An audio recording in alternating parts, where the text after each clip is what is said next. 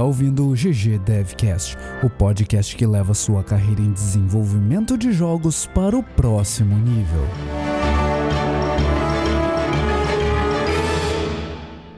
O bloco principal começa aos 14 minutos e 12 segundos. Fala galera, bem-vindos ao 29 episódio do GG Devcast. Casa cheia hoje, comigo o Juliano. Tudo de boas, Juliano? E aí, pessoal, tudo de boas? Eu quero saber como é que tá esse vizinho aí, Balde, que você silenciou. O Balde tava Oi. reclamando que tava um barulho, eles mandou um O- áudio, o áudio tava, parecia que ele tava no meio de uma construção. É tipo isso. Eu, eu me mudei aqui, eu troquei o, o local da gravação. Eu, eu tô, tô gravando dentro de um roupeiro agora. Ah, tá, tá quente que é uma desgraça aqui dentro. Mas vai funcionar, vai dar certo. Mas e aí, Monclaro, como é que você tá hoje? Tudo de boas? Tudo de boa, estou com sono e tu hoje tá sol em Curitiba. O- É isso. olha, variou um pouco o clima então. É. Massa. E a gente tem um convidado aqui, o Bruno Mikoski. Tudo de boas, Bruno? Opa, tudo bem? Tudo bem, moçada? É, tudo tranquilo. O Monclar falou que tá sol aqui, mas ele sabe que isso significa chuva daqui a uma hora e meia, assim. Então é, não adianta ficar muito isso. feliz, assim. Perfeito. Essa galera de Curitiba sofre muito com o clima, cara. Impressionante. E eu vou começar, cara, agradecendo nossos novos apoiadores lá no apoia.se barra ggdevcast. A gente teve uma, uma galera que já tinha apoiado e respondendo, autorizando a, a citação aqui, que é bem importante também, né? Então a gente teve lá o Matheus Freire, o TT, pra quem, quem não conhece, Grande. o Rodolfo Salazar, Olha aí. artista técnico, o, o segundo artista técnico do Brasil, é isso, Juliano? É isso mesmo? Oi, temos, temos vários. Estamos... Padawan Temos agora Juca, é quase cinco artistas técnicos no Brasil. o Rafael47, lá do RPG Next. O Santiago Loveira, que tá sempre aí, sempre acompanhando o projeto e, e tá aí nos apoiando também. E o Beto Alves, né? O grande Beto trabalhou com a gente um tempo. Não sei onde anda o Beto agora. Você sabe onde anda o Beto? Tá na Suécia, O cara. Beto tá na Suécia e Aham. ouvindo o podcast. Olha aí. Então fica aí o nosso muito obrigado a todos os, os nossos novos colaboradores. Tem um cara, e se você é esse cara, por favor, responda, que contribuiu, não respondeu e-mail, não entrou no grupo do Telegram. Eu, eu não sei como entrar em contato com ele. Então, se você é esse cara, olha o meu e-mail, caceta. Só tem um. Só tem um e, e eu preciso falar com você para lhe dar os acessos todos. Deve ter sido Gabe New. É, mas, não, mas ia, ia ser massa, né? Hum. Ter, sei lá, um Gabe New, um, um Notch, um shake árabe que seja, né? Um Pega e dropa árabe. Achar um 500 whale pra manter o podcast no ar. Acho justo. Exatamente. Acho justo, acho justo. Acho justo. Vocês trouxeram dica de, de desenvolvimento, dicas importantes pra galera? Cara, eu, eu, eu tenho uma dica. Usem no Telegram, usem os stickers do Choque de Cultura. é a coisa mais divertida que tem. A melhor coisa que já inventaram. Ah, é legal que todas as conversas do Telegram agora é basicamente sequências e mais sequências de stickers do choque de cultura. Ninguém fala mais Uhum. nada. É. Tá bem impressionante isso. Eu, eu tenho uma dica que não é diretamente relacionada a desenvolvimento de jogos, mas relacionada a desenvolvimento de carreira. Ah, eu não sei, eu acho que eu já falei isso aqui no, no podcast, mas eu tô concluindo a graduação depois de longos 13 anos na faculdade e eu comecei a escrever o meu trabalho de conclusão. É medicina que você tá fazendo? Isso, é, me- é medicina. Eu, eu faço jogos só de hobby e eu tô fazendo medicina. É, eu tô fazendo ciência da computação, é importante saber disso também. Mas um ponto que eu vi de grande dificuldade é que, mesmo tendo ficado todo esse tempo na faculdade, em nenhum momento eu tive contato com escrita científica. E a faculdade de ciência da computação, principalmente, é uma faculdade que visa formar um, um cientista, um pesquisador. A gente tem ali uma, uma noção meio equivocada de que a faculdade de ciência da computação forma profissionais programadores e, e não é a, a vocação do curso, né? O curso foi concebido para formar cientistas mesmo. E ainda assim, eu sinto que eu não aprendi a fazer escrita científica, eu não aprendi a fazer pesquisa, e esses são dois pontos que estão sendo uma barreira, assim, para desenvolver um bom trabalho. Eu sei o que eu quero fazer, eu sei como eu vou realizar isso, mas eu não sei como levar essa ideia para as pessoas de forma científica, de forma que elas possam reproduzir resultados, de forma que elas possam entender todo o trabalho sem ler outras fontes. Então, a minha dica para hoje é o site do meu orientador. Ele tem um, um compendium ali de ah, dicas de escrita científica, dicas sobre como pesquisar, e tá sendo bem útil ah, olhar essas fontes ali. Tem vários artigos bem legais, tem alguns livros que ele indica que são bem legais também. Então eu vou deixar o link aqui para esse esse recurso que é bem interessante, principalmente para quem tá entrando na fase final aí dos seus cursos de, de graduação, mestrado, doutorado. O doutorado eu espero que o cara legal. já saiba escrever cientificamente, né? Mas o cara que tá na graduação é, é importante. A dica então é troque os 13 anos por esse site, é isso? Exato, exatamente. Troca os 13 anos por uma Salve ida 13 nesse anos da site sua aí. vida. É, exatamente. exatamente. É, é legal pra galera que quer, de repente, publicar um artigo pra SB Games, isso aí, não é? É bem interessante, exatamente. É, essa era o- um dos pontos que eu ia falar, inclusive. A SB Games, acho que o Call for, for Papers desse ano ainda tá aberto, mas não vai dar tempo de você escrever, mas talvez pro ano que vem. Ah, e sim, é interessante pra publicação de artigos na SB Games também. Sim. E até surgiu ali no grupo do Telegram uma conversa sobre o Rodrigo Mota e, e eu compartilhei um artigo que ele escreveu pro SB Games. Ah, às vezes a gente esquece de, de acompanhar o, o mundo científico relacionado a jogos e a SB Games reúne um material muito importante sobre a área, né? Show de bola, cara. Muito legal. Eu lembro que o meu orientador, quando eu tava escrevendo o meu TCC, a primeira coisa que ele me falou foi: Juliano, você não sabe escrever. Esse é- Beleza, né? que bom, né, Isso cara? é. E era verdade, assim. A gente. é, cara tirou você pra A analfabeto. gente tem que. A a construção de raciocínio, construção de raciocínio lógico, conduzir o leitor por uma. por um raciocínio é. é difícil, assim, a gente tem que aprender, né? É, é exercício Uhum. importante. Não, não tirar ideias do além é, é difícil também. Tipo, ah, você sabe esse tema. Legal, mas por que, que você sabe esse tema? Exatamente. Ah, então. não Fazer o que Eu embasamento. sei. É, exato. Aí você vai atrás de uma fonte, uma fonte confiável, aí cita esse cara pra justificar o seu conhecimento. né? Então é, é um processo bem interessante. Eu tô aprendendo bastante com isso. Uhum. Inclusive, até o final do ano eu pretendo compartilhar minha pesquisa de alguma forma. Eu pensei em fazer vídeo, áudio não vai funcionar pela, pela característica do projeto. Eu tô fazendo um projeto em inteligência artificial, então tem, tem muita coisa que facilita ter uma visualização do, do que tá acontecendo. Mas eu não sei ainda, eu vou, vou pensar um pouco mais em como compartilhar isso, porque esse é o outro ponto, assim, a área de pesquisa que eu tô estudando é uma área muito nova e, e tem pouco conteúdo e principalmente pouco conteúdo entry level, assim. E Porque as pessoas não estão nesse nível ainda, as pessoas não estão desenvolvendo conteúdo entry level. Então vou ver se eu consigo contribuir nesse aspecto também. Eu queria falar sobre um jogo que eu tô jogando agora. Não é, não é um jogo nem um pouco novo, é, mas é um jogo que tava na minha lista de pendências já fazia anos, que é o Skyrim. É, comecei a jogar recentemente, né? Pra valer agora, porque sempre que eu começava a jogar, eu jogava meia hora e parava, né? Principalmente por causa daquela sequência inicial lá que é bem chata, que o cara fica lá naquela carroça, pá, daí chega lá, corta a cabeça do amigo, aí chega o dragão, vem, dá uma baforada lá e você tem que fugir.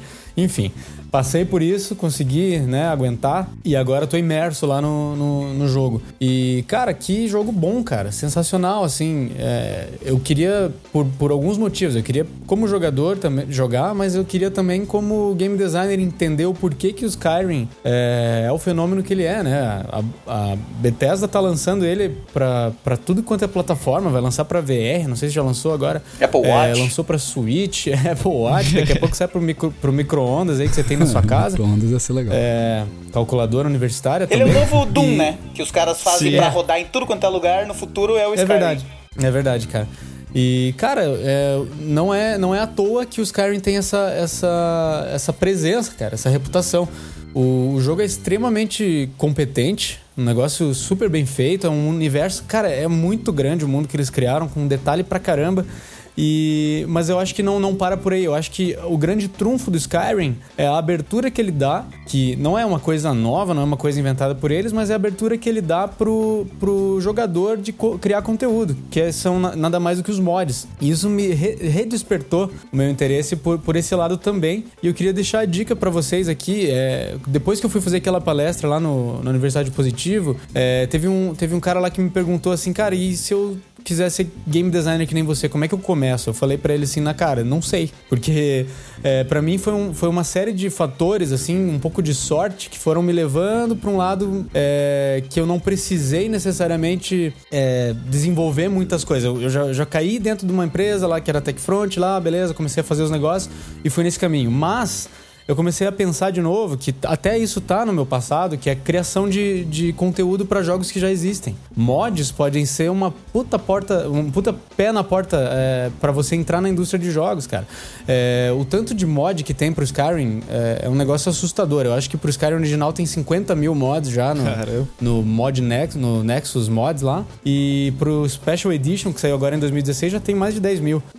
Desde, e vem, e vai, são coisas desde um cara que só, só muda o tanto de XP que você ganha. É, tipo assim, é só um multiplicador que você baixa como mod para aplicar no seu jogo até coisas enormes, como um cara que, que construiu uma cidade inteira dentro do jogo com uma, uma questline gigante que dá mais ou menos 10 horas de, de jogo, sabe? É, você consegue exercitar isso de uma maneira bem massa, porque você não precisa pensar em todo o escopo do jogo, você não precisa. Você, você pula essa etapa, você vai direto para execução daquilo que você tá pensando que você pode melhorar no jogo. Então é um exercício muito é, maneiro. E content é. creation faz parte demais do, do, trabalho de um designer, né? Então, é, quando uhum. você pensa, ah, é, mas é só um mod, é basicamente isso que ele faz Uh, quando ele tá pensando em level, depois que todas as ferramentas estão criadas, tá tudo criado, é basicamente brincar de fazer mod, só que pro jogo que vocês estão construindo. Exatamente, exatamente. Não, virtual, virtualmente você não tem diferença Exato. na execução do seu trabalho. O que vai mudar dentro da sua empresa, de repente, é o pipeline, é prazo, etc, etc. Mas isso aí você se adapta depois, porque você já vai ter familiaridade com o processo de criação.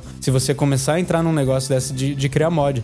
E, cara, é muito legal, cara. Vale muito a pena. É, eu recomendo para todo mundo, assim. Se você, mesmo que você, não esteja nem entrado na indústria, até se você já estiver lá dentro e quiser fazer uma coisa no seu tempo livre, exercitar alguma, coisa que você não tenha familiaridade dentro do seu trampo, sei lá, você é programador e você não, não não mexe com IA, mas você tem interesse, você pode fazer isso. Tem um monte de mod que mexe na IA dos personagens lá da, do Skyrim, isso é legal pra caramba. Enfim, fica aí a minha dica. É... Esse, não só o Skyrim, como procurar outros jogos que, que já tem esse suporte nativo para mods. É legal pra caramba. Sensacional, cara. E, e aí, Juliano, você trouxe Oi. um jogo de destaque? Eu, hoje eu trouxe um jogo de destaque, cara, que foi uma surpresa para mim, porque eu tava procurando por um jogo multiplayer local e esse jogo, cara, muito massa. Ele é o, o nome do jogo é Sword of Yo do estúdio Undevs, baseado em São Paulo. É um jogo, como eu falei, multiplayer local, plataforma, onde teu objetivo é destruir o totem do amiguinho e ele é pixel art, né? Plataforma que nem eu falei. E tem umas mecânicas bem simples de entender, mas tem umas mecânicas. Mas tem uma. Cria umas situações bem interessantes, porque uh, pelo próprio fato dele ser multiplayer, né? E ele, ele tem uma vibe meio Towerfall também, eu achei, porque o cenário também, uhum. ele, ele é dinâmico. E, cara, super divertido. Tem um vídeo aí sobre o desenvolvimento do jogo, que ele foi criado a partir de uma jam. Uhum. Em 2017, e né? Eu tava vendo aqui. Uhum. Epic Jam. E daí tem os desenvolvedores apresentando todo o processo deles, processo criativo, as coisas que tu pode fazer os cenários que tu pode manipular, todos os personagens que tu pode jogar. Bem legal, fica a dica aí. Vai ter o, o vídeo aí no site também. Eles levaram o jogo é lá na aí. GDC, né? Agora em 2018, eles, eu, eu fui dar uma olhada ali rapidinho no, no site. Uh, eles uhum. levaram pra GDC e tal. Pô, acho que muito maneiro, assim. Eu gostei bastante do jogo. Como o Juca falou, parece que tem uma profundidade muito grande de gameplay. Justamente, né, por ser multiplayer. É, definitivamente tem coisas ali. É, que vão para um lado que eu gosto bastante ali, que é uma parte competitiva da coisa, de que semelhante a jogos de luta, qualquer jogo, na verdade, que você bote um cara para jogar contra o outro ali, no 1x1 você vai ter esses elementos de mind games, assim, uma coisa, é, putz, bem orgânica, que deixa o jogo com uma replayability bem grande. Eu curti bastante o visual, é, a artista do jogo, eu fui dar uma olhada no blog dela, Putz, cara, tá de parabéns. É Shinkoro, é, acho que é o apelido dela. Tem umas artes incríveis lá, vale a pena dar uma olhada. É, parabéns pros caras. Show de bola, Muito cara. legal. Sensacional. Mas e aí, Monclar, quem é o seu convidado? De... É o nosso convidado, tá, né? Virou, virou o garoto dos convidados agora, cara. Eu sou, né? Eu sou o cara que. Eu não faço nada, só chamo a galera pra, pra participar. Só chama a galera pra participar. Hoje, cara, tamo aí com o ilustre Bruno Mikoski, também conhecido como Bada, Badawe, Badinha, né? Já foi, foi meu chefe lá na, na, Monster Juice. E trouxemos ele hoje aqui para compartilhar um pouco da história que ele teve durante esses anos como desenvolvedor de jogos, tanto na indústria nacional quanto na internacional. E tá aí, cara. Fala aí, Bada. e aí?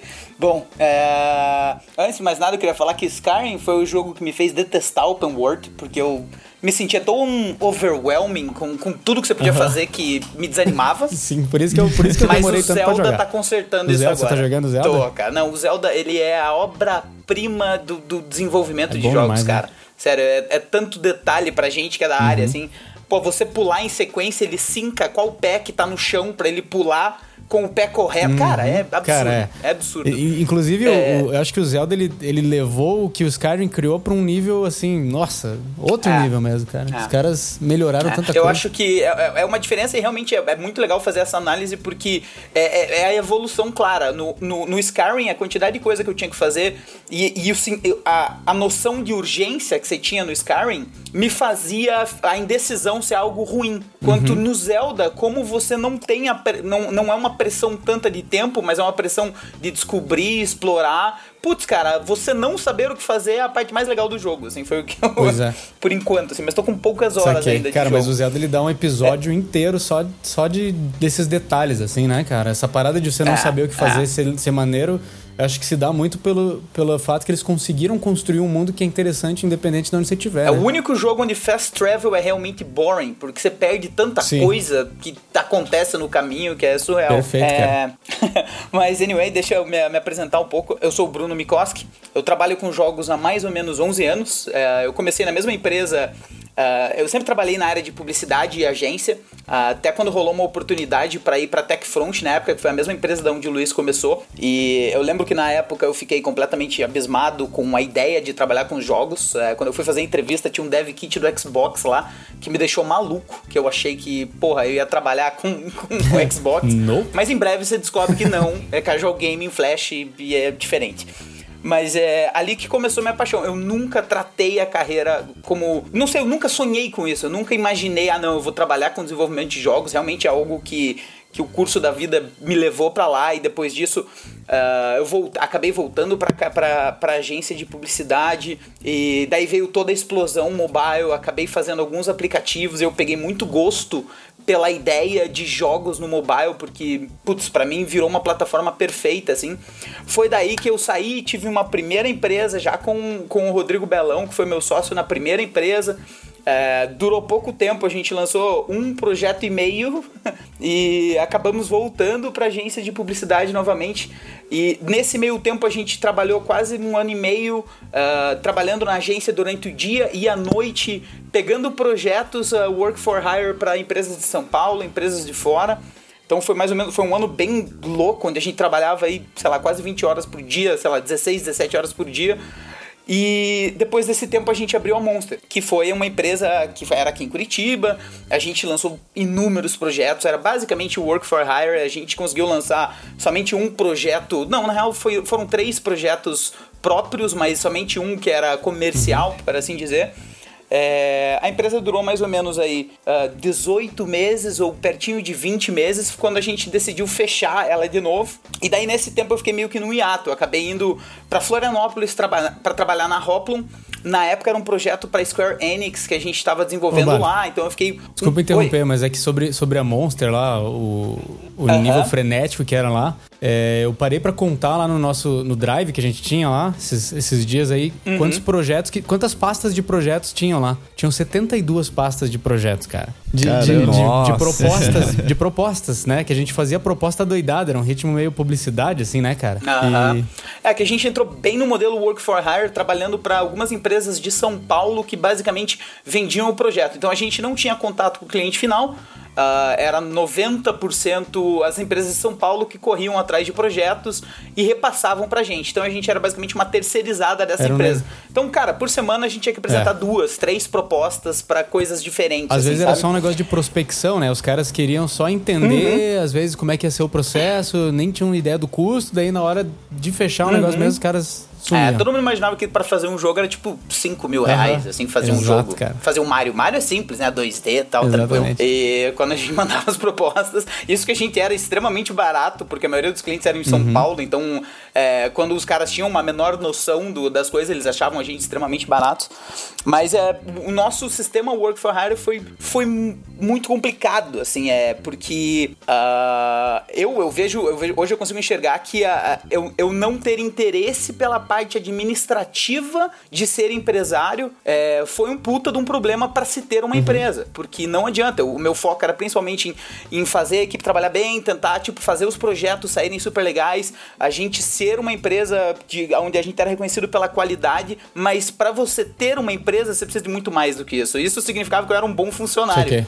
Mas não um bom, um bom empresário. assim. Então foi uma lição que doída pra caramba. Fechar a Monster é algo que, que até hoje me, me machuca, assim, por, por olhar pra trás e ver coisas que a gente poderia ter feito diferente, mas felizmente hoje em dia eu consigo olhar pra trás e ver essas lições e entender elas um pouco melhor. Sim, é, assim. acho que é importante que todo mundo envolvido ali aprendeu muita coisa, né? Querendo ou não, ter tanto projeto pra apresentar assim, pra mim foi uma, uma baita experiência porque me, me deu bastante volume de, de prática. Saca? Eu consegui me expor muito a mecânicas completamente doidas, diferentes, assim, sabe? Eu consegui pegar uma experiência bruta, muito rápida, sacou? Por mais que a gente não desenvolveu, a, a, a, daí eu contei depois, acho que foram nove projetos só desses 72 que a gente de fato desenvolveu. É, mas mesmo assim, tipo, foi uma, uma parada muito valiosa, sabe? É, isso é, desenvolvimento. o, o que me deixa mais feliz é ver que todo mundo que trabalhou na Monster hoje em dia tá bem pra caramba. Uma moçada trampando pra fora, uma moçada pra cá. Então, sei lá, acho que da pior das hipóteses, a, gente, a equipe que trabalhou com a gente ali, o que a gente fez foi útil pra todo Sim. mundo, sabe? Mas Serviu então, como depois que a um, um kickstart de carreira, assim, pra galera. Exato, isso, cara. exatamente. Foi, foi. A gente conseguiu fazer um portfólio que dificilmente na época a gente conseguiria fazer em nenhum outro lugar em Curitiba, assim, sabe? Que foi, porra, conseguiu uma porrada de projeto, conseguiu uma porrada de coisa, paradas legais, paradas que a gente tinha orgulho, que foi o que eu sempre preguei, assim, cara, a gente precisa fazer algo que a gente tem orgulho. E sim, a gente fez projetos que a gente não tem orgulho, acontece, mas é, eu acho que a maioria a gente tinha orgulho, assim, eu acho que isso que é o mais legal, sabe? Ah, projetos pra sobreviver não necessariamente precisam, né, ter esse orgulho. O orgulho tá em Exato. conseguir ter sobrevivido fazendo qualquer parada também, às vezes, né? É, é, é, o orgulho tá em conseguir comer direitinho e daí ter Exato. alguma coisa legal Cara, no isso, é, isso é- não é pouca coisa. Mas então, continuando um pouco da minha história, depois eu fui pra Hoplon em Florianópolis, então foi a minha primeira saída de, de Curitiba, assim, pra trabalhar Isso na foi em área. 2013, né? É, eu morei. 2013, né? Só pra contextualizar. Você me assim. pegou, mas eu acho que sim, eu vou confiar em você Foi, nessas foi sim, datas foi aí. sim, porque foi em 2013 que a Monster acabou. Ah, então deve ter sido, então tá certinho. E, e eu fui pra lá, a gente trabalhou acho que uns oito meses no projeto da Square, eu tava mega empolgado, tava super legal. De repente, não sei explicar exatamente o porquê, mas o projeto foi cancelado. E daí, de novo, eu me vi nessa, putz, e agora? Né, o que que eu faço? Ficar lá em Floripa, na Hoplon era legal, mas os projetos que tinham lá realmente não estavam ah, compensando eu ficar em Floripa. Minha noiva morava aqui em Curitiba na época, então não tinha. Era um desgaste muito grande. Então eu resolvi sair da Hoplon e comecei a tentar trabalhar como freelancer. Na época eu, eu peguei um contrato com um cara que estava fazendo um aplicativo de chat, mas tinha uma porrada de jogos dentro dele. E eu voltei para Curitiba e trabalhei quase um ano e meio para esse cara. E assim, era um projeto que hoje morreu, nem, nem nunca foi lançado, mas foi foi aonde me abriu um pouco a mente para, ok, talvez seja possível sobreviver como home office, como freelancer. É, é uma solução viável para trabalhar na, na área de jogos. É, um pouco tempo depois, eu já tinha aplicado. A Paladin Studios é uma empresa é, da Holanda que era engraçado porque na época da Monster a gente costumava ler. ah, a gente sempre compartilhava muita coisa. Eu lembro que eles tinham um post sobre otimização de áudio no Unity. E eu lembro que na época eu fiz um tweet sobre isso e, e- e foi engraçado que depois, quando eu fui fazer a entrevista, a primeira entrevista eu apliquei para um trabalho com eles que eh, eu comecei a pensar nessa ideia de sair daqui, até porque eu queria trabalhar um pouco mais com jogos mesmo e não tanto nessa questão de aplicativos e tal. E quando eu apliquei pra eles, é, eu, eu- no e-mail, assim, eu escrevi tudo porque eles são, putz, eles têm um esquema pra você aplicar pro, pra, pro emprego que é bem legal. Assim, eles têm várias dicas escondidas no site deles como fazer o seu, o seu currículo ser lido primeiro. Ah, que bacana. E Legal. Aham, eu lembro que uma- tinha uma parada assim, no final da- do About Us, do site deles, tinha. Se você mandar um e-mail pra gente escrito Howdy no, na, no título, ele vai por primeiro pra Olha caixa aí de a mensagem. denúncia. Aham. E depois eu fui lá e descobri que é verdade. Tipo, eles têm um filtro se tiver. e eu achei do caralho, porque mostra que você teve interesse que massa, em ir lá pesquisar na empresa e ver esse tipo de coisa. E eu lembro que na época, daí, eu- eu- na primeira entrevista, eu mandei uma print pra eles desse tweet, que era de 2011, 2012, assim, os caras ficaram muito felizes, assim. Então, daí quando eu conversei com ele, a gente passou o processo, foi bem longo, acho que foram mais ou menos seis entrevistas no total, até a gente realmente efetivar que, que eu iria trabalhar para eles. Daí a gente começou o processo de visto, que demorou um bom tempo, acho que na época demorou uns dois meses, assim, até efetivamente eu me mudar para lá primeiro. Eu fui primeiro, minha esposa ficou aqui, até porque ela tava no trabalho e tal. A gente ia casar no começo do outro ano. Então essa foi a minha primeira mudança realmente para fora para trabalhar na Holanda na Paladin Studios. Putz, cara, daí foi um foi muita experiência, porque é muito engraçado o quão o quão competente eu, eu, obviamente não dá para generalizar isso assim, mas é, é muito clara a nossa diferença de cultura e o quanto isso é aplicado numa outra cultura. A importância de uma empresa ser multicultural, assim, sabe? É, é uma coisa que lá fora já está muito difundido, assim, mas para eles é muito importante ter uma pessoa de cada lugar do mundo para que no projeto tenha esse toque de um pedacinho de cada lugar do mundo, mas ao mesmo tempo você não ofenda nenhuma cultura, não faça nada que para eles não é nada, mas é, para alguma cultura possa ser ofensivo. E putz, aí foi uma experiência do caramba, eu trabalhei lá eu fiquei lá no total, acho que foram, somar tudo, assim, uns 16, uns 17, 18 meses, quando eu resolvi voltar pro Brasil por causa de algumas coisas pessoais. Uhum. É, e na época eu comentei com eles, ó, vou precisar ir embora tal, e eles falaram, não, então volta a trabalhar como freelancer pra gente.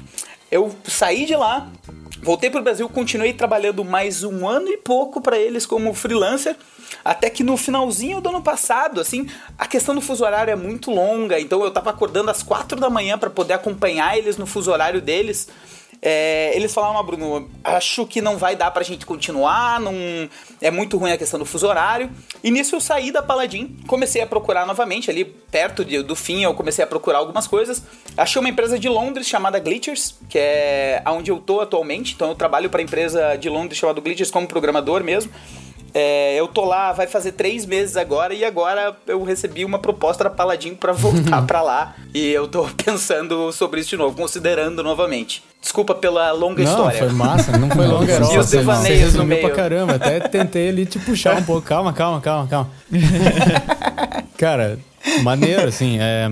Cê, nesse, nesse meio tempo, cara, é, eu sei que você teve algumas experiências, é, assim, com outros desenvolvedores aqui do Brasil. Você chegou a trabalhar com o pessoal aqui. Você pode falar um pouco sobre isso? Uh, posso. Na verdade, nessa época que eu tava trabalhando meio que como freelancer, eu sempre pegava alguns outros projetinhos, algumas coisas, assim. Uh, eu trabalhei em vários projetinhos pequenos que eu não tenho certeza se eu posso não, falar Não tem importância, não. não. precisa falar deles especificamente, é. assim, mas mais pela experiência, como é que mas foi, é, assim. é, é, é, é engraçado porque, assim, quando você trabalha em, trabalhar para freelancer aqui em Brasil, é um pouco diferente do que trabalhar para fora. Lá fora os caras têm muito claro que, ah não, você vai trabalhar pra gente, obviamente é impossível você estimar o tempo que qualquer coisa leva, porque é completamente surreal, ainda mais trabalhando num, nos jogos uh, próprios, onde você vai mudar caso precise ser mudado. Então lá fora você tem esse interesse é, é, sempre claro, você recebe lá fora por hora. Você faz um time track da tua uhum. hora, você trabalha por hora e você vai receber de acordo com as horas que você trabalhou. E aqui no Brasil não, é exatamente o contrário. As pessoas tentam fechar um pacotão e no meio do caminho colocar tudo o que der pra ser feito Sim. nesse pacotão ali pra, pra tentar fazer. Não tive nenhuma experiência negativa, assim, mas é, é, é muito engraçado como é, como as coisas são diferentes, assim, até porque é uma coisa que hoje em dia, para trabalhar com jogos aqui do Brasil, para fazer aqui no Brasil, eu, eu tenho que gostar do projeto, assim. O último projeto que eu tô trabalhando é o projeto do Venturelli, eu tô trabalhando no Relic uhum. Hunters, que é um projeto que eu tenho um... Eu gosto, assim, eu gosto da ideia, eu gosto das coisas, eu não faço parte da equipe principal, uhum. eu faço trabalhos pontuais para eles, assim, eu trabalhei na HUD dele com, com o Belão também, que é o o meu dueto. Sim, Belão que já esteve aqui no, no, GG, contou a história. Contou o lado dele da história, lá da Monster também, que foi muito maneira. Agora a gente teve a história completa aqui, dos sócios. Toda a história da Monster. Não, Grande Belão. Falta oito sócios aqui que nunca botaram o pé lá dentro pra é, falar aí, o lado deles. Aí... Falei. É, então, é, essa parada de trabalhar aqui com projetos nacionais, eu vejo que assim, é possível, é plausível, mas eu acho muito difícil alguém conseguir trabalhar home office somente trabalhando para projetos nacionais, uhum. sabe? É, primeiro, por essa questão do, do, modelo que ainda é o padrão utilizado aqui, que é você contratar alguém para fazer uma feature, que a gente sabe, cara, que uma feature no jogo ela vai alterar 77 vezes até a, a, o modelo final uhum. dela. E a outra é, é, justamente porque eu acho que não existe demanda o suficiente. Você tem uma porrada de pequenas iniciativas que usariam o seu serviço aqui no Brasil, porém são iniciativas muito pequenas, são projetos muito uh, startups, assim, Sim. basicamente para dizer. E as empresas consolidadas que tem aqui não, não têm o costume de trabalhar nessa, nessa, nesse modelo, né? Até porque é, é- é completamente plausível. Assim, uma das coisas que tá me fazendo cogitar voltar a trabalhar em empresa ou ir para Holanda ou qualquer coisa é justamente por eu ter uma experiência com gestão, é, por já ter trabalhado como creative director, como PO, como lead técnico. E é impossível você aplicar qualquer uma dessas coisas ah, trabalhando remoto. Não é impossível, mas é extremamente difícil e, e é trabalhar num handicap ali que, que você não tá dando tudo o que você poderia dar. É muito diferente de você estar numa empresa conversando, lidando com os problemas intrapessoais junto com os problemas técnicos da- da- da- do, do projeto em si. Então é uma coisa que hoje em dia tá começando a me incomodar um Sim. pouco, sabe? Eu sinto, eu É, sinto um essa- pouco essa disso também. Eu trabalho como home office e, assim, é, tem, tem seus pontos positivos e negativos, né, cara? A gente sente um pouco de, de mais liberdade, conforto, etc, etc. Mas essa, essa falta do contato, assim, de estar de tá olhando no olho do cara ali, sabe? Fa- discutindo um problema, tipo, aponta na tela mesmo, saca? É, é diferente, assim. Eu lembro que quando eu comecei a trabalhar com home office, assim, meu Deus, é isso aqui que eu quero pro resto da minha vida. E é engraçado que hoje em dia eu tenho certeza que só home office não é o certo, mas eu acredito que o correto ainda é assim, é trabalha, sei lá, três dias obrigatórios dentro da empresa e dois dias de home office. Assim seria o, o mundo ideal, sabe? Porque você teria, em alguns dias do mês, da, do- da semana, você teria a- a- os benefícios do home office, mas sem perder a- a- o envolvimento com a equipe, sabe? Eu acho que deveria ser uma opção, as empresas deveriam dar essa opção, assim. Legal. Não, dois dias por semana você pode trabalhar de casa. Eu acho que esse é o, é o mundo ideal, assim, sabe? E, e- e é engraçado porque lá fora tem muito essa. É, o modelo, principalmente na Holanda, que é um país que prega uma qualidade de vida absurda, assim, sabe? As pessoas não fazem um minuto de hora extra e se elas quiserem fazer, normalmente a empresa manda eles embora, porque não, não vai, não vai ficar aqui. Além de outros benefícios muito fodas, porque lá na Paladin tem um esquema que eu acho do caralho. Pode falar do caralho aqui? Sim, você Sem pode. problema. É, que você tem a sua reavaliação ah, ah, profissional de seis em seis meses. E muito das pessoas, assim, principalmente os programadores, numa dessas avaliações profissionais, quando eles estão qualificados a receber um aumento, eles preferem tirar a sexta-feira. Eu não quero mais trabalhar na sexta-feira. Então eles fazem essa troca justamente para eles poderem trabalhar nos projetos pessoais deles. E, sei lá, 70% dos programadores lá fazem isso. E eu achei uma ideia, puta, sensacional, assim, né? É óbvio que para a empresa é um pouco mais complicado, até porque nas sextas-feiras lá metade da empresa trabalha só assim. Mas pensando na qualidade que você dá para os teus funcionários, para qualidade de deles fazer o que eles quiserem, deles ter um dia a mais de final de semana para eles fazer o que eles Nossa, quiserem, eu cara, acho uma ideia Tô, sensacional. tô impressionado assim. com essa ideia. Não sabia que isso, isso era aplicado em algum lugar. Eu acho muito válido isso, né? Porque lá a questão toda é baseada em contrato, né? Então é tudo que você acerta com a empresa. É, existem algumas regras que você tem que seguir. Por exemplo, as férias lá também é legal. Você basicamente ganha dois dias de férias a cada mês trabalhado e você pode tirar isso como você quiser. Tem pessoas que usam os dias de férias para não trabalhar nenhuma sexta-feira do ano. Então, basicamente, nesse ano eu não trabalho nenhuma sexta-feira, mas eu não tenho direito a férias alguma. É, tem uma moçada lá, principalmente as mulheres, depois que elas. ah, engravidam, elas optam por trabalhar somente meio período. E as empresas lá já são tão, ah, são tão ok com isso que pra eles é super normal, assim, sabe? Não, se contrata duas funcionárias, uma pra trabalhar de manhã e uma pra trabalhar à tarde. É, porque e ambas te- conseguem é, trabalhar, se manter ativas no mercado de trabalho, e porém elas conseguem ainda fazer toda essa parte que, sei lá, pra algumas mulheres é importante de de estar com o filho, de passar tempo com ele, sei lá. Eu acho muito legal essa liberdade do que fazer, assim, sabe? Cara, é pensa- um É um, pensamento é já um muito penso evoluído. diferente na, na qualidade de vida da pessoa, né? Sim. Que, Exato, exato. Os caras já entenderam que isso é fundamental pro cara trabalhar bem, né? Que tu vai produzir mais quando tu tá mais descansado também, né? Maneiro, cara. Tem todas as necessidades atendidas e tal. Bem, muito legal. E é muito engraçado porque esses, essas, pelo menos alguns programadores que eu conheço lá que tem a cesta livre é pra eles trabalhar no projeto deles, né? Então, tipo, as pessoas e é legal porque eles podem apresentar esses projetos pra empresa e a empresa compra o projeto pra ele ser desenvolvido dentro da empresa. Então, pra empresa, ela tá basicamente gerando possíveis projetos para ela mesma, sabe? É, é muito legal isso. É, putz, é sensacional. Sim, é um investimento de várias maneiras, né? É, exato, exatamente. Porque eu lembro que lá na Pelagia a gente fez algumas jams, assim, sabe? Só que a jam, você produz é, coisas legais, mas sabe, não tem aquele pensamento mensal, porque não tem é algo que você tá ali trabalhando, pensando, você vai criando todo o projeto, o modelo de negócio do projeto, não só uma jam baseada num tema, assim, sabe?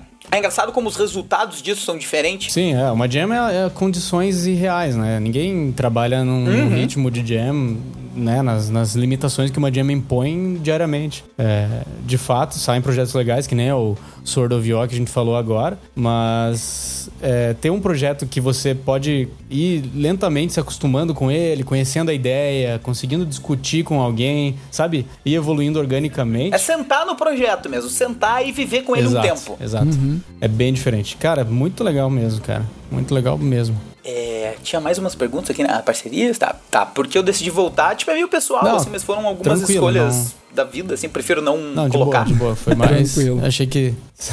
Ah, cara, assim, o que que. Você falou bastante coisa, bastante rápido também. Assim, acho que dá pra aproveitar mais o tempo aqui um pouco. É, Dá pra colocar lá a minha voz em 80% daí, Valdir. mas é, o, o Bada, o Bada é 220, cara.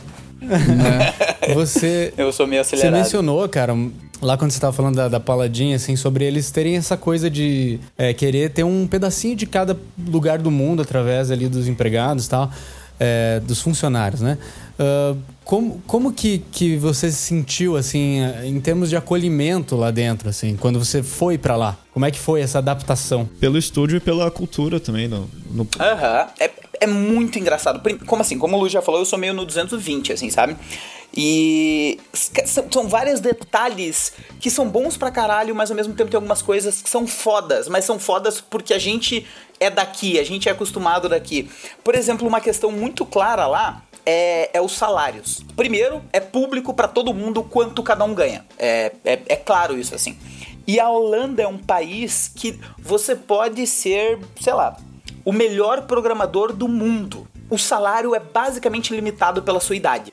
sabe? Tipo, é, é, é algo muito claro, assim. E é uma coisa que. Não é falando mal, assim, mas é. é, eu, eu já tive empresa, eu tenho uma experiência, eu sou um programador que eu me considero num nível ok.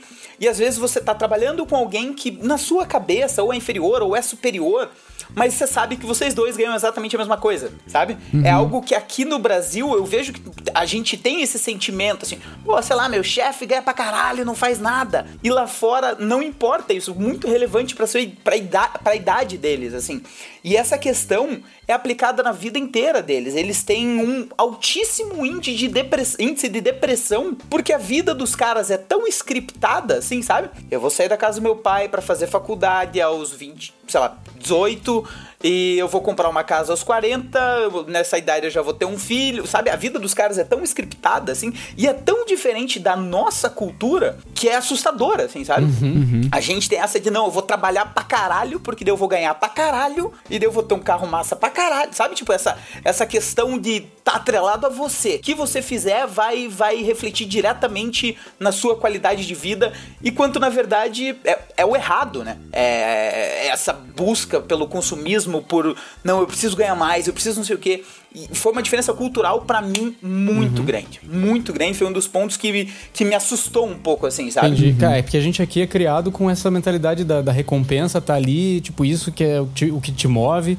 E Parece-me que na Holanda eles, eles prezam mais por te dar condições, daí vem essa, essa, essa ideia de que o negócio é mais scriptado, mas te dá condições pra você fazer de fato, conseguir se mover porque é de fato sua paixão, sabe? Tentar fazer alguma coisa que é, seja, é, que te preencha, sei lá, não sei se é bem assim. A ideia dos caras é justamente todo mundo ter o, o mínimo pra sobreviver, pra você poder fazer o que você quer e não o que você precisa fazer, sabe? É, Todo mundo vai ganhar um salário justo, o salário mínimo é alto pra caralho, é um país assistencialista pra caramba. É, então é, é um choque cultural tão grande que, que é absurdo, assim, sabe? É, é, até os pensamentos retrógrados que eu tinha aqui no Brasil mudaram quando eu fui pra lá após você ver como é uma sociedade que tá um pouco mais pra frente, que tá mais evoluída, que tem pensamentos menos uh, arcaicos, assim, meio retrógrados. É, é foda, cara. É uma.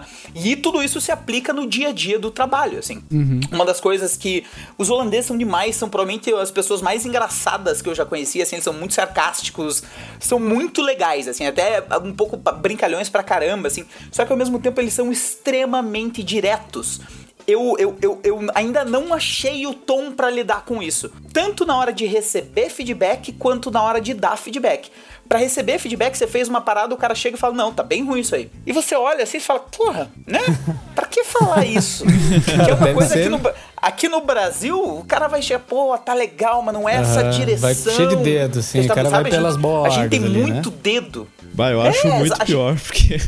Por que, que você tá com essa careta assim? Porque. Fala logo, tá ligado? Fala logo, exato. Mas é foda, eu, eu sempre pensei assim até viver com isso, assim, sabe? E daí eu vi que dar feedback ruim, olhando no olho numa reunião com outras quatro pessoas, é chato pra caralho. Mas eu tô trabalhando nisso, eu tô tentando melhorar Aquele nisso, assim. Porque você tem que desprender que isso vai afetar a sua relação pessoal com a pessoa, né? Trabalho é trabalho, pessoal é pessoal. Mas aqui no Brasil é uma mistura muito louca, assim, né? Tem essa parada, é uma cultura quase de puxa-saquismo, de, de na- nas empresas, que você não pode falar nada pro seu chefe, você não pode argumentar contra ele. E lá é justamente o contrário. Cansei de ver, tipo, reuniões calor- calorosas pra caramba, aonde você vê um, um estagiário, um internship que tá fazendo ali um summer internship na empresa, discutindo com o CEO da empresa. Aham. E você olha e fala, caralho, velho, você vai ser mandado embora? Ah, no Brasil, o cara, tipo, tá beleza, a porta é ali, pode ir. Aham, aham. E é outro ponto que lá é bem louco, assim, pra mandar uma pessoa embora é um trabalho, meu amigo, cara. São seis meses pra você mandar uma pessoa embora por incompetência. Você tem que dar um primeiro aviso pra ela que, que ela precisa melhorar nisso, nisso, nisso. Ela precisa assinar. Três meses depois você tem que fazer um feedback de novo. Dizendo, ó, melhorou ou piorou, você precisa melhorar nisso. Se três meses depois ela continuar cagando no pau, aí sim você pode mandar ela embora por incompetência. Então, só se o cara matar alguém, o cara vai ser mandado ime- imediatamente, ou nem assim. eu não sei porque as pessoas lá não matam muita Entendi. gente, é mais tranquilo. Tinha que assim, dar o né? feedback, ó, não devia ter matado o colega. Ó, a gente vai é dar um aviso por- aqui que você matou teu colega, mas daqui a É. três meses a gente vê se você melhorou e não matou mais ninguém. É que a questão lá do- dos contratos, né? Normalmente quando você entra numa empresa lá, você pega um primeiro contrato de três meses, depois você pega um de seis meses, daí você pega um de um ano. Daí eu acho que você pode estender esse de um ano por até três anos. Depois disso, você vai para um contrato vitalício. Caraca. E daí a, a- a demissão nesse contrato vitalício que é extremamente Entendi. complicada, sabe? Que é pra ser protecionista Sim. mesmo, assim, é pra ajudar. Mas aconteceu alguns casos lá, eu nem sei se eu posso falar muito sobre isso, mas é. Contrataram um, um ucraniano e o cara, putz, era motherfucking crazy, cara. É. O, cara matava os colegas, esse tipo, não. Quase. É, cara, ó, eu vou dizer pra vocês que depois que ele foi internado lá na Holanda por uso de drogas, a empresa criou uma política do que a gente deveria fazer caso o cara aparecesse no estúdio. E Nossa. envolvia virar as mesas pra tentar se Caraca. proteger. Esse é, o, esse é o ponto que chegou a parada. Aquele. Todo mundo tem um colega na empresa que você olha assim, esse cara um dia vai chegar aqui e galera. Esse cara, cara fica atrás. né? Cara, e, e era, e assim, pô, você pensa Holanda, porra, maconha pra caralho, usar droga. E enquanto lá os caras são quase contra isso, assim, sabe? Tipo, eles são contra essa cultura de que a Holanda é feita pra isso. E esse cara chegou lá e falou, porra, ele fumou rachixe um dia no churrasco do, do- da empresa, assim. Meu Ali Deus, foi o ponto cara. que, que passou do pontinho, assim, sabe? Nossa. Os caras falaram, cara, é, tal- talvez não, não tenha sido uma boa contratação. Aí, aí os caras assinaram, começaram o feedback do cara. Então, por isso que você recebeu aquele contato lá pra falar sobre aquele cara lá Sim, que você sabe sim, que eu não sim, posso sim, sei se sim. pode falar ou não. Porque foi- essa política começou depois desse ocorrido. Você entendi. tenta falar com alguns amigos da pessoa pra ver se ela Entendi. não é É só pra perigosa. explicar pra quem tá ouvindo, é, eu recebi um contato lá da Paladin pra eu falar sobre um amigo meu, com quem eu já trabalhei e tal, porque ele tá, tava no processo seletivo deles. É, pra eles daí eles me, eles me perguntaram coisas bem pessoais, assim, sobre essa pessoa, tipo, como é que ele era, é, como é que ele Anda armado. se ele gosta de- dessas coisas que o ucraniano gostava, é, como é que ele é em equipe, etc, etc. Eu achei uma, uma iniciativa bem interessante, assim, porque te prepara é, como empresa, né, a, a receber a pessoa. Eu acho que tem em suas falhas um pouco esse processo, porque se você indica um amigo seu pra falar de você, ah, o cara não vai te zoar, né? Tipo, eu falei, eu, eu não, eu não, eu não aumentei nada também, sabe? Eu fui bem honesto com os caras, mas, é, tipo assim, eu acho que protege, protege a empresa um pouco mais, sabe? Mas, sei lá. Assim, dá. a- É que eu, é um embasamento maior, talvez. Dá um mas embasamento não- maior. não é que você pedir pra um inimigo falar do cara também é, É, foda. tipo, você, quem que vai indicar um inimigo, né? Me passa o contato do inimigo teu da infância aí, É. me ligar fala pro teu inimigo aí. Mas já é Aquele cara que coisa, te né? odeia. Eu não sei, é, tipo assim, o processo É, eu- tem suas falhas, mas também tem muitas qualidades. Exato. É, é- é o, que, o que eles falam muito, é que assim, eles estão. É um processo que não tem certo ou errado, mas que os Sim. caras estão tentando li- livrar, Sim, sim, livrar as falhas, né? Sim, sim. É, uma outra coisa que tem lá, que eu acho que deveria muito ser aplicada no Brasil, que é um sistema de review pessoal, que é chamado 360, cara, que eu achei do caralho, assim. Pra você, como você tem essa reavaliação ah, de performance a cada seis meses, basicamente são escolhidos, eu acho que de, de 5 a 10 pessoas que trabalharam com você nos últimos seis meses pra responder um puta questionário sobre você. A tua avaliação pessoal, se você vai ganhar aumento ou não, se você precisa melhorar em algo ou não, é baseado no score das pessoas que trabalharam com você. Não Cara, baseado na percepção que o seu Eu chefe tem de você. sempre pensei numa coisa similar assim. Nas empresas que eu trabalhei aqui no Brasil. Porque, cara, às vezes a, a, a visão que teu, teu superior, teu chefe tem de você é muito limitada, meu. Não, não porque o cara tá desinteressado, mas porque ele tem mil outras coisas pra pensar. Exato. E se você pensar, é extremamente justo, porque ninguém melhor do que as pessoas que trabalharam com você pra dar Uhum. Esse feedback. E, e é engraçado, porque daí somando isso com a extrema sinceridade dos Massa. caras, você tem um feedback extremamente real, assim, sabe? Sim. No, eu lembro que no meu primeiro feedback, assim, tipo, foram bastante coisas boas, mas o principal era, cara, dá uma trabalhadinha no teu inglês, dá, dá uma melhoradinha de leves aí. E, cara, foi algo que eu falei, caralho, eu preciso Sim. melhorar isso de alguma maneira. É, não, não, não, posso, não posso deixar isso ser uma, um, algo negativo, sabe? Então você tem uma noção muito clara, ó, é isso aqui que você precisa fazer. Pô, você tá. Eu lembro que tinha um cara lá que chegava muito atrasado, assim, sabe? E, cara, no feedback do cara, todo Sim. mundo escreveu isso. E, e ficou claro daí pro, pro, pro chefe na posição dele. Cara, é ótimo não sou eu isso, que tô aham. falando, não é é uma bom também- percepção só minha. É bom também, É, eu acho que você aí deve precisa- eliminar aquela coisa assim que existe, uma, uma cultura de falar pelas costas, né? Que eu acho que, cara, é uma bosta isso, velho. Aham. É, eu sei que na Monster era É. muito maneiro porque a gente não tinha essas paradas, assim. A gente falava, a gente era, como era um grupo menor, a gente trocava muita coisa, então não, não rolava esse tipo de coisa. É, eu acho que isso é. Eu imagino como é que era o feedback do. Fala. Foi mal te interromper aí. O feedback dos coleguinhas do cara do Imagina, Rachixe cara. lá. Ah. Então, não deu Não- tempo, não né? O seguro. cara ficou três.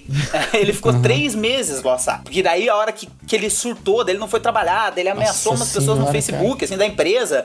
Cara. Daí. a- Então, e, e essa é a foda, né? Porque você paga pro cara se mudar pra trabalhar pra você, e daí o cara tá ali, o cara Uhum. Sim, você, tua o estúdio é responsável por trazer um cara desse pro país ali, pra uma cultura que é toda certinha. Exato. E agora você é Putz, responsável cara, por tirar essa cara. merda daqui. Que situação tensa. É, e pra concluir, assim, acho que pra você, cara, você falou assim do negócio do teu inglês, pra você que recebe o feedback, você sabe que é uma coisa que não é pra te zoar. E acho que você se importa mais, sabe?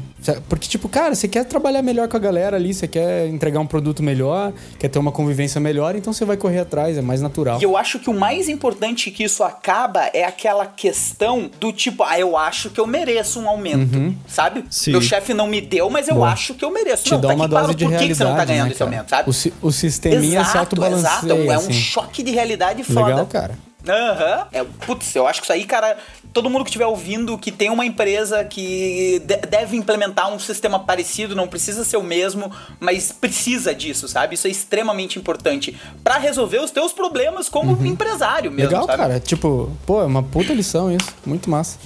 E como é que é? Eu, tô- eu tenho curiosidade de saber também como é que é a cultura de desenvolvimento lá da, da Holanda também, fora a Paladin, outros estúdios também. Como é que é esse. Como é que esse- a indústria lá, como é que é esse cenário lá? Cara, a indústria do. A foda é assim, ó. O- a Europa é conhecida, o principalmente o leste europeu, assim, por mão de obra extremamente barata e, e- e é o lugar que puxa a média salarial do mundo do desenvolvimento de jogos pra baixo, né? Então, a Holanda, por ser um país extremamente justo, é, ela resolve um pouco essa equação e isso ajuda, porque a Holanda, ao mesmo tempo que ela é um país extremamente assistencialista, ela tem muito incentivo pro empresário. Então, você tem uma porrada de pequenas empresas, daí você tem ali um bom punhado de umas 15 empresas do tamanho da Paladin, que é ali seus 80 funcionários, Pô, e daí você tem a guerrilla lá, você tem empresas gigantes, né? É, então, assim, é um, é um país que, que que é muito justo, mas que dá liberdade para todo mundo. Então você tem uma porrada de empresas lá. E o mais legal que eu vi lá é a questão das faculdades de jogos, cara. Primeiro, as pessoas são obrigadas a fazer estágio. E estágio você para de estudar. Você tá, sei lá, não sei dizer exatamente como é que funciona, mas sei lá, no teu quarto ano de faculdade, você só vai completar se você tiver trabalhado uhum. um ano na área de jogos. Então os caras saem, se mudam para outra cidade para trabalhar. Eles ficam um ano trabalhando, depois eles voltam pra faculdade por mais um ano, acho que para concluir a parada. Uhum.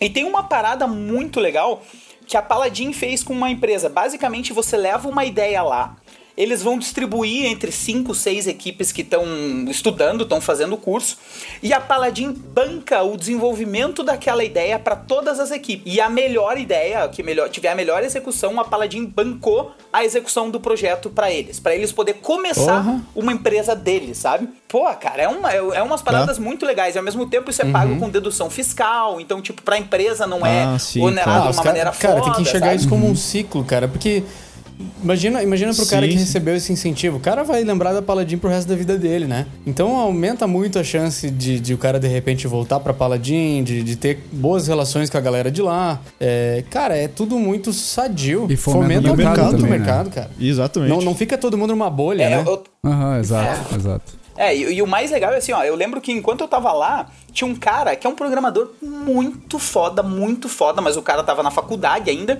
e todo o summer vacation deles ele tirava para fazer internship na Paladin.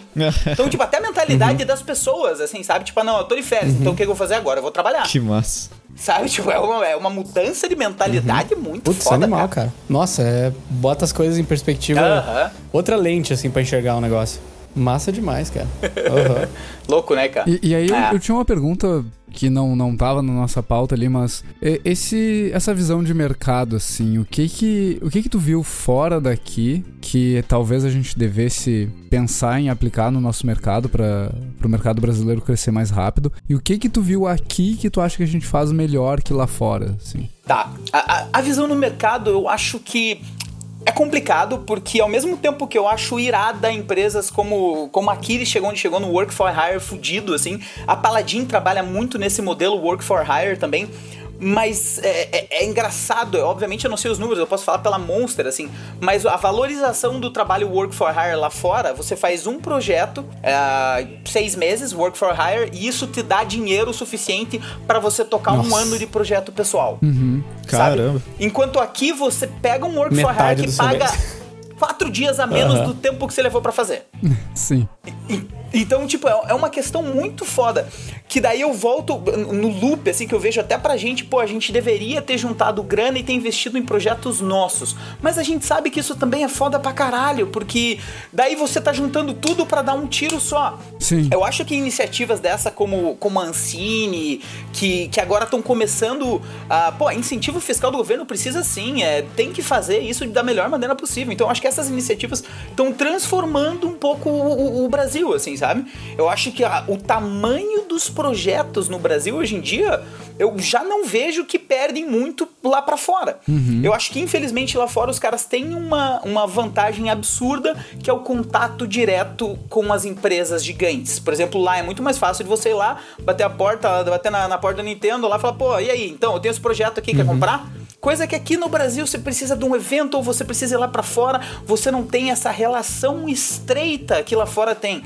Então acho que essa, esse é o ponto que mais hoje em dia fode um pouco a questão empresarial no Brasil, porque o contato com essas empresas, o contato para você publicar um jogo pro Switch, pro, pro Play 4, é uma coisa que você faz, você conversa ali, você vai uma vez numa empresa, conversa lá, e não é aquele contato do dia a dia, sabe? Que é um contato que, pô, os caras se reúnem para tomar uma cerveja no mês, assim. Uhum. Então é, é, é, é, algo mais foda, sabe? Sim. É, eu acho isso um, um, que eu não sei nem como resolver no Brasil, mas eu acho que a posição do Brasil hoje em dia tá muito no, no caminho certo, assim. Você vê tanto projeto foda, cara. Você vê a Behold, a Aquiles, a Rug Snail, cara. Tem, tem tanta empresa hoje em dia que, que eu acho que já tem o renome necessário uh, pra para estar tá no mercado e falar, não, a gente é player do mercado de verdade, assim, sabe? É, a gente faz as coisas num nível uh, profissional. Uhum. Eu acho que deixou de ser um pouco uh, o trabalhar com joguinhos e hoje em dia não. A gente é profissional, a gente é reconhecido, a gente tem jogos que,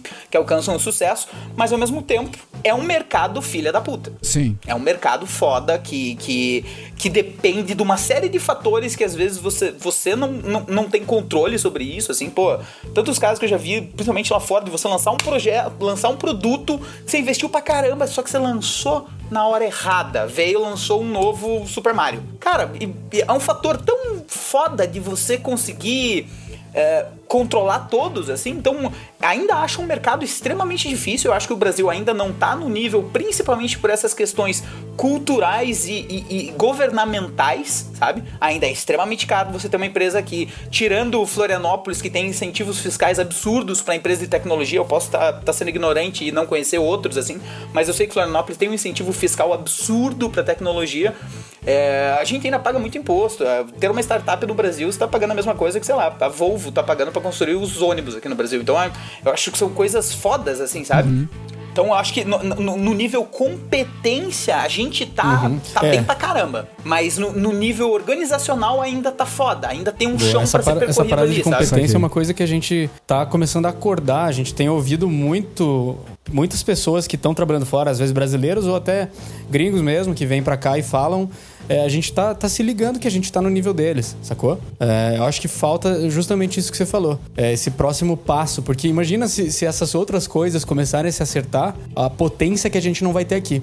Aí a gente. Nesse, a gente Exato. Porque, a, porque... Gente, daí as pessoas podem começar Desculpa, a pensar não ter que sair, entendeu?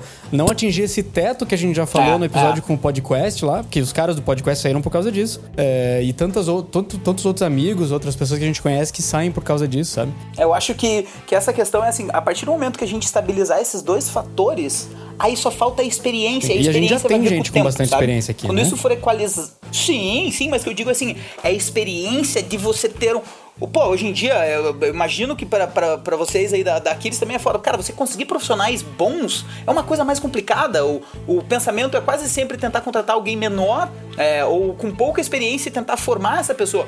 E a experiência que eu digo a longo prazo vai resolver esse problema. Você vai começar a ter mão uhum. de obra qualificada é, o suficiente, sabe, para evitar uma uh, leilões, evitar estrelismo, Sim. sabe? São coisas que eu acho que vão ser resolvidas somente com a experiência uhum. quando esses dois fatores Boa. equilibrarem, assim, sabe? Muito Sim, bom, faz sentido. Faz bastante sentido. Tinha uma outra pergunta que você fez, Baldi, eu não lembro qual era. A diferença cultural... E o que que não, tu não. viu no Brasil que acontece que a gente já faz uh, melhor do que lá fora? Ou, ou de um jeito que tu acha que, que contribui mais pro mercado do que lá fora? Eu acho que aqui no, no Brasil, a maioria dos profissionais que eu conheço, eles são um pouco multiculturais e é uma coisa que lá fora eu vejo muito pouco, assim, sabe? Uhum. As pessoas se especializam demais, então, no contexto geral, eu acho os programadores de lá melhores do que os programadores daqui, uhum. mas os programadores daqui são muito mais versáteis do que lá. Uhum. E eu acho que isso, para jogos, é mais importante do que uma puta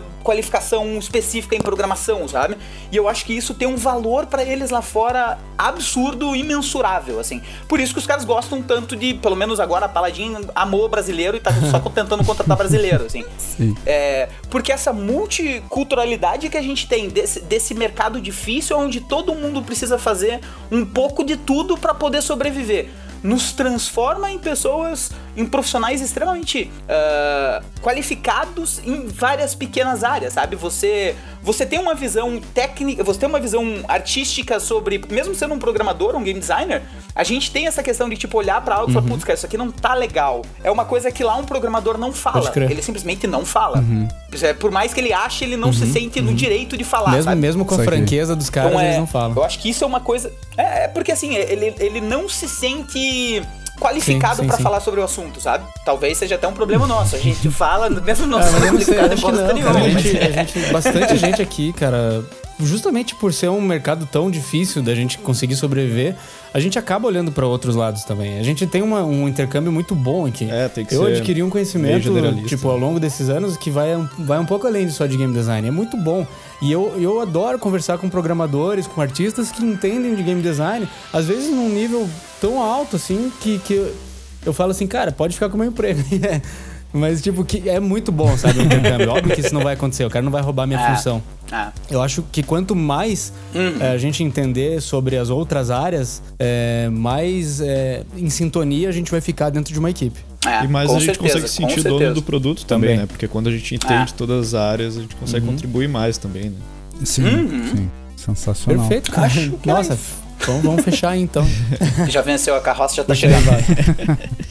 Ah, então, cara, eu, em primeiro lugar eu quero agradecer o teu tempo aqui, agradecer todas as histórias que tu contou aqui pra gente. Acho que tem, tem vários pontos pra gente refletir e, e pensar a respeito tanto do mercado quanto das, das nossas carreiras. Acho que a galera vai, vai curtir, vai se identificar com vários pontos que tu trouxeste. E é isso, eu queria agradecer aí o, o tempo que tu nos deu aqui hoje. Que é isso, cara. É um prazer muito grande poder fazer parte desse projeto, que eu acho legal pra caramba, e trazer um pouco dessas histórias aí e perspectivas de, de, de, de vida trabalhando com, com jogos que não é uma coisa fácil, mas que tem como viver. show, tá? Dá pra Valeu, fazer. Bana. Valeu a presença aí.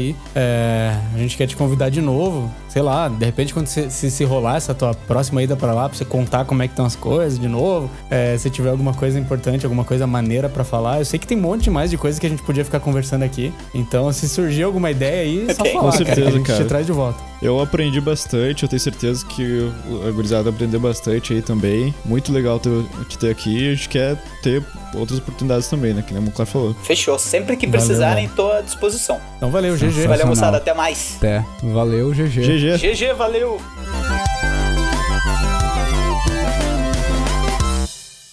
GG well played.